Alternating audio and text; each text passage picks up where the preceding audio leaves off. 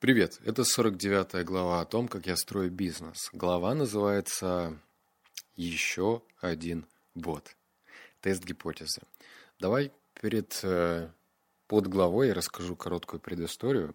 Если раньше, скажем, 3-4 года назад я считал, что как-то не солидно говорить о, том, что у тебя бизнес находится в интернете, то сейчас мировосприятие у меня чуточку поменялось.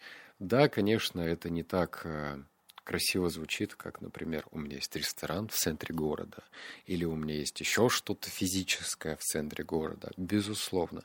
Но в то же время обычный классический бизнес, как мы видим сейчас, при нынешней ситуации в нашей стране, это вообще штука очень опасная, практически как пороховая бочка. Я даже наткнулся на видео, где рестораторы э, с Москвы с такими со злобленными или с грустными глазами рассказывают, как у них э, все очень плохо в бизнесе. Не то, что я злорадствую, а просто вот таковы реалии. То есть кажется, да, красивый, эстетичный бизнес, можно идти к благородной цели, делать так, чтобы у тебя в конечном счете ресторан получал Мишленовскую звезду, но вот так исторические корректировки э, вносят в твои планы не очень красивые пунктики, и бизнес начинает э, быть убыточным.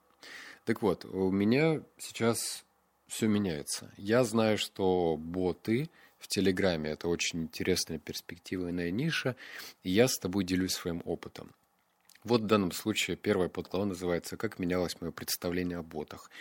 Если я не ошибаюсь, мой первый бот появился в, э, где-то в середине 2020 года.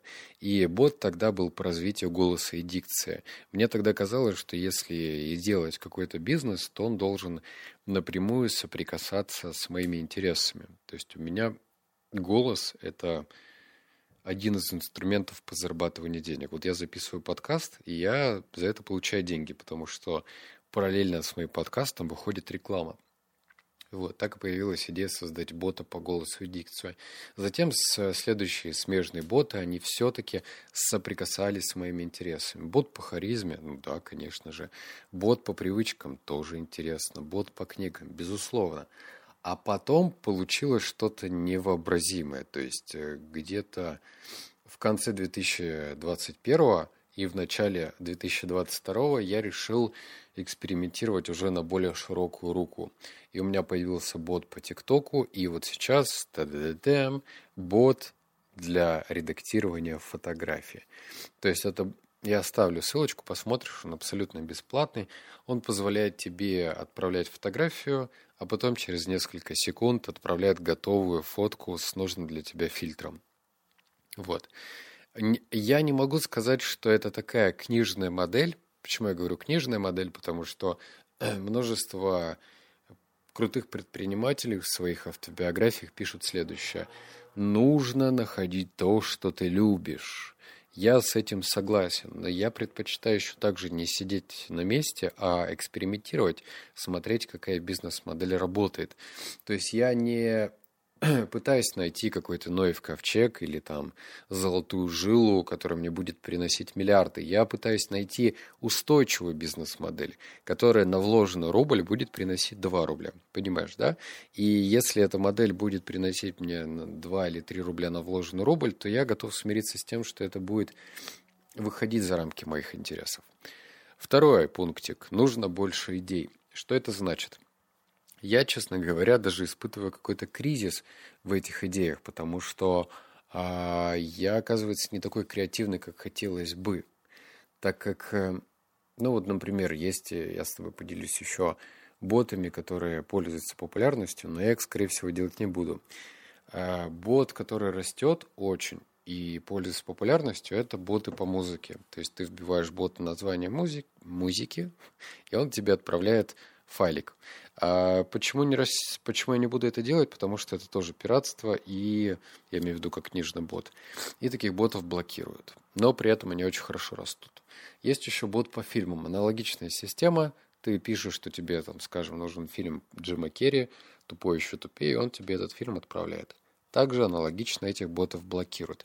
Все, к сожалению, что связано с пиратством, то есть получение бесплатного контента оно все сводится к тому, что это дело будут блокировать. А когда у тебя там по 200-300 тысяч подписчиков уже в боте, это обидно. Так что такую модель я делать не буду. Меня, знаешь, что еще удивляет? Очень популярная ниша такая – это взломанные приложения.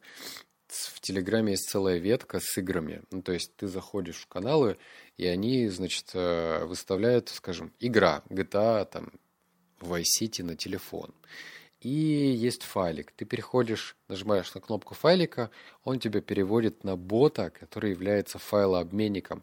И этих ботов, как я понял, не блокирует, потому что этот бот, он не каталог э, взломанных игр, а он тебе просто выдает по твоему запросу эту игру.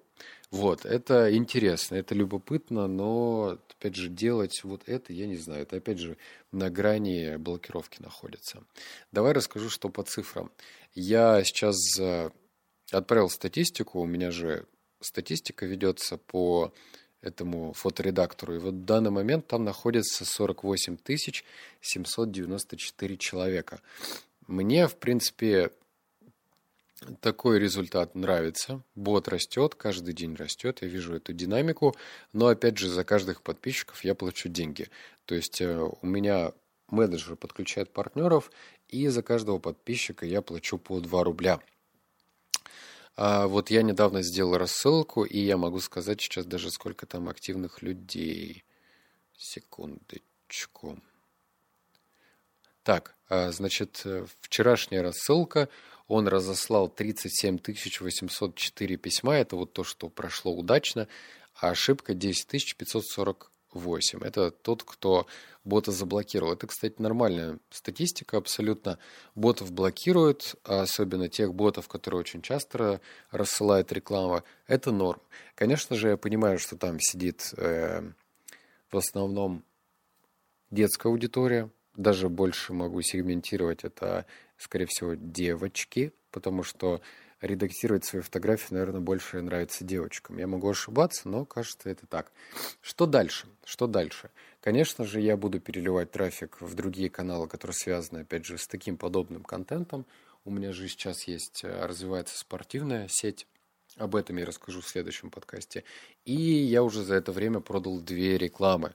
То есть я вложение отбил, потому что я продал рекламу там дорого. Но все-таки это, опять же, не золотая жила. Буду дальше в этом направлении идти и экспериментировать с другими бизнес-моделями. Я сейчас нащупал, как мне кажется, еще одну интересную модель, но сработает она или нет, вот фиг знает. Мой опыт показывает то, что срабатывает процентов 30, 30, может быть даже 20 процентов. И это нормально. Это нормальная ситуация. Так что буду делать, пробовать, ну а по результатам делиться с тобой. Все, обнял, поцеловал, заплакал. Услышимся в следующем подкасте. Пока.